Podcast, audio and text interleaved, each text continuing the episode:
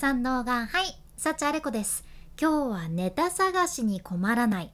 125個あなただけのアイディアを作る方法というテーマでお伝えしていきます。今回はカナダのコピーライターでコピーライティングのスクールも運営されているアレックス・カトーニっていう方の情報でアレックスは YouTube もされとるんやけどチャンネル登録者数がね25万9000人。いらっしゃいます。うん、もう本当いろんなことされとるけどそのアレックスってねメールマーケティングも実践されていてそんなアレックスがおすすめするメールマーケティングにおけるネタ探しの方法というのがねその他の SNS 投稿とかブログとか音声配信とか何でもやけどいろんなコンテンツのアイディア出しにめちゃくちゃ使えるものやったけん 今回シェアさせていただきますまずアレックスがおっしゃってたのがみんなメルマガとか始めてもだんだん何を書けばいいかわからなくなる問題があるっていうことでこれは SNS 運用してる人とか、まあ、他のコンテンツ作りをしてる人とかってみんなそうなんよね。やっぱりコンテンツ作ってそれで1回限りで終わることはないけん今日は何のテーマで作ろうかなとか何について書こうかな話そうかなって悩んじゃうわけですよ。でビジネス活用してるメルマガとかで結構やっちゃいがちなのが自分の商品とか自分のサービスを紹介するためだけの内容ばっかりになるというか、まあ、その自分の商品のメリットとかばっかり発信するようなそんな内容に縛られてしまうってことじゃん。やけんその枠を超えるというのがめちゃくちゃ重要なんよね。でもちろんコンテンツを発信する上で何かしら大きなテーマっていうのはあると思うじゃん。例えば私で言うならこのポッドキャストのタイトルは「今日から使える海外トレンドラジオ」やけんこの軸で発信するとかそういう大きなテーマはあるけどメルマガでもね例えば最終的にヘアケアの商品を売りたいっていうメルマガやったとしてこの商品使うとこんなに髪の毛が劇的に変わるんですよとかこの商品だったらこんなにヘアスタイルも自由自在だぜとかね 分からんけど、ま、そういう同じようなメリットを繰り返し繰り返しもずっと同じように説明するような広告っぽいメールをずっと送り続けるとそのメルマガを読むために登録してた人たちもやっぱりなんか宣伝ばっかりで同じことばっかり言ってるなーってなって登録解除ってなっちゃうわけですよ。うんでアレックスがねおっしゃってたことであ大事だなって思ったんやけどそのメールを読む人他にもその動画を見る人文章を読む人音声を聞く人とかそのコンテンツを消費する人が知りたいのはあなたが何をしているのかではなくってあなたがどんな人なのかっていうことって話されてたんよね。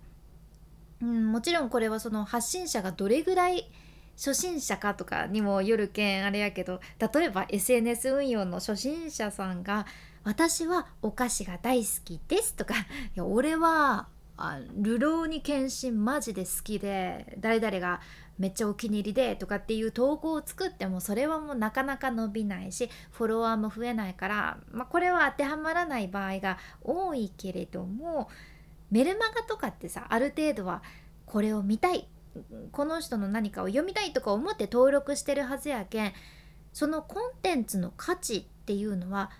売りたい商品とかサービスの紹介とかそういう商品のメリットとかいった何か有益なことだけではなくって何か感動的なストーリーとか教育的なものとか、まあ、他にも笑わせるエンタメ系とか他にもその発信者の個性を入れるとさもういろんな角度からコンテンツの価値って生まれるわけじゃね。で押さえておきたいのがさ人が物を買うのってどんな時なのかっていうと最近では私もこのポッドキャストで 何度もお伝えしてるけど特に海外でもねその企業が信頼できるからとか応援したいからそこの商品を買うとかっていう動きが出てきていて要するに人って自分が知っているブランド自分が好きなブランド自分が信頼できるブランドから物を買うじゃんだからビジネスでコンテンツ作りをするんやったらやっぱり知名度を上げるのも大切なんやけど好感度それから信頼度を上げていくのが重要っていうことなんです。やけん最初から宣伝みたいなコンテンツばっかり作っても信頼してもらうのは難しいから人を引きつけられるようないろんな角度でコンテンツ作りするためのアイデアを出すのがとても大切でそれを踏まえた上で125個アイデア出してみましょうっていう話なんです。今から125個出してみましょう。とにかく125個ネタを見つけてみてください。どんなことでも OK です。125個考えてみてください。とか言われたらマジで無理って思っちゃいませんか？いやスパルタでねびっくりされたかもしれんけど125個いきなりねブワーってなかなか思いつかんじゃんね。いや私もなかなかそんなの。もう多分うん手のひらに収まるぐらいで止まってしまうかもしれんけどまあそのお気持ちはすごくわかります。125はねさすがに大変なんやけど今日はね125個ネタを作る方法みたいなタイトルでやっとるけん125個出していきます。でこれは一気に125じゃなくってね5つずつ分けるっていうこの作戦で考えるとどうでしょう？5個ずついきます。さっきね125個アイデア出してみてって言ったからこそちょっとたった5つでって思うとさいけそうな気がしてきませんか？たった5つというのを繰り返せば125個いけちゃいます。はい。ということで具体的なやり方ここから解説していきますね。まずメモ帳とペンを用意してください。でそのメモ帳のページの真ん中にあなたのブランド名とか、まあ、何かしらあなたの発信している軸とかタイトル何でもテーマで何でもいいっちゃけどそういう中心になるものを書いてみてください。でその周りにはね後々ちょっといろいろ書き足していくのである程度周りには余白を作る感じで 書くのがおすすめです。で次にその真ん中から5本ピーピーピーピーピーって線を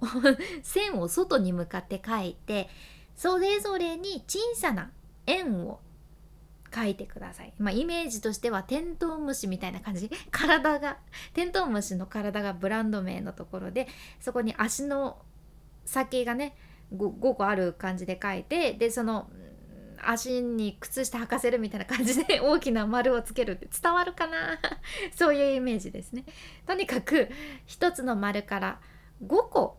派生させるイメージなんですけどその真ん中から飛び出た5つが実はあなたのコンテンツの柱となるものなんです。でこの5つの丸を今度は埋めていくんやけどその5つのうち3つは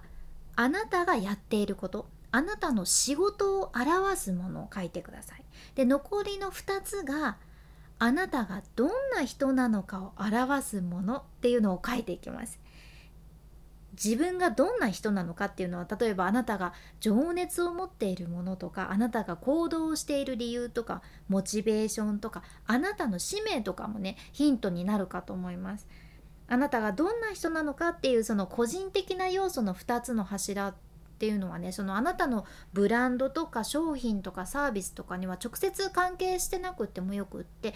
えばあなたのご家族のことだったり旅行が好きだっていうこととか環境に対して自分はどんな配慮をしてるとかもうそういうのでもオール OK でございます。うん、で例えば私で言うとこのポッドキャストをね5つの柱に分けるとすると海外のビジネストレンド2つ目海外の SNS マーケティングで3つ目が海外情報で今日から自分の人生をアップデートできるヒントみたいな感じかな。であと自分の中では幸あれコンテンツというのを位置づけてるのがあるけ、まあ、4つ目が実体験を交えてちょっとでも誰かの心が癒されたり元気が出たりしてもらいたいなっていう内容。で5つ目が自分のアホなエピソードでちょっとクスッと笑ってもらえそうなエンタメ系とかそういう感じですかね。はい。これが5つの柱。今5つの柱ができた状態ですね。そしたら次にそれぞれの柱の下にね今度はまたサブトピックとなるリスト5つずつ作っていきます。またね5個に分けていきます。ちょっとねここから書くことが増えていくけんまた違うページにまとめるのもありかなって思っちゃうけど例えば私の一つの柱海外の SNS マーケティングこれを簡単に5つに分けるとしたら例えば TikTok のマーケティング YouTube のマーケティングインスタマーケティング Facebook マーケティング Twitter マーケティングとか分けることもできるしもしくはショートムービーとか長尺の動画音声配信ブログデザインとかまあいろいろ分けることができるよね、うん、これはもちろん正解はありません。でここからさらに5つに分けると125になるじゃん、うん、ただねこの最後の段階が結構具体的に考えていくことになるけん一番時間はかかると思います。でもこれ考えたらある程度ずっと使えるけんめちゃくちゃ大切なステップじゃね。ってことでこの最後の5つに分ける時がね一番大変っていうことやけんちょっとヒントになる5つのポイントをお伝えすると1つ目はあなたの人生やあなたの個人的な経験でかつ読者とか視聴者とかに関連のあるストーリー。これが一つのヒント。で2つ目がお客さんとかフォロワーさん視聴者の方とか、まあ、そういった方々のお一人のストーリーとかその人のコメントとかレビューを使ったもの。で3つ目が専門的な知識に焦点を当てた教育系の内容。そのテーマでの専門家の視点での解説ですね。で4つ目が時事ネタとかニュース。